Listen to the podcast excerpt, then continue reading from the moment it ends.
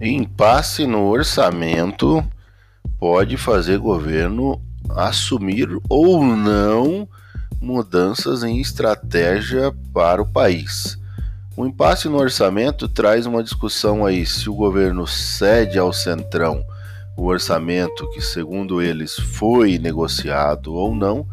Isso claramente traz prejuízo para os negócios. A bolsa de valores subiu 0,35, mas com queda em alguns bancos e na Petrobras chegando a quase 2% na queda. Já a gasolina continua subindo, mesmo já com Lula e Silva no conselho da empresa. Lula e Silva está no conselho da empresa que foi indicado pelo presidente e mesmo assim a gasolina ontem, quinta-feira, dia 15, subiu 2% nas refinarias. Hoje, dia 16, agora 8h58, é, a China subiu 18% no seu PIB. Teve um crescimento de 18%.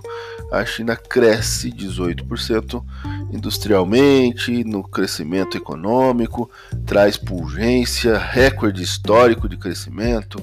Então a China crescendo forte neste ano, mesmo com os resquícios ainda no final, ou restante, os resíduos do ano passado da pandemia. A China cresceu 18% com recorde histórico.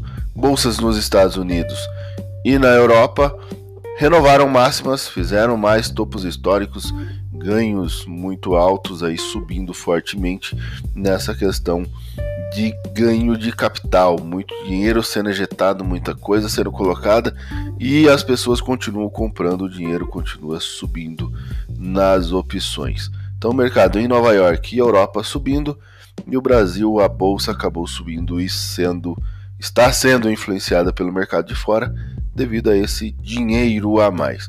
O medo de interferência no Brasil faz com que as ações caiam as ações estatais, principalmente, apresentam grande medo do investidor em relação à interferência do governo, né? E que pode continuar sim a derrubar as ações como Eletrobras, Petrobras, Banco do Brasil. Bolsa, seguindo o mercado lá fora, tá todo de lado.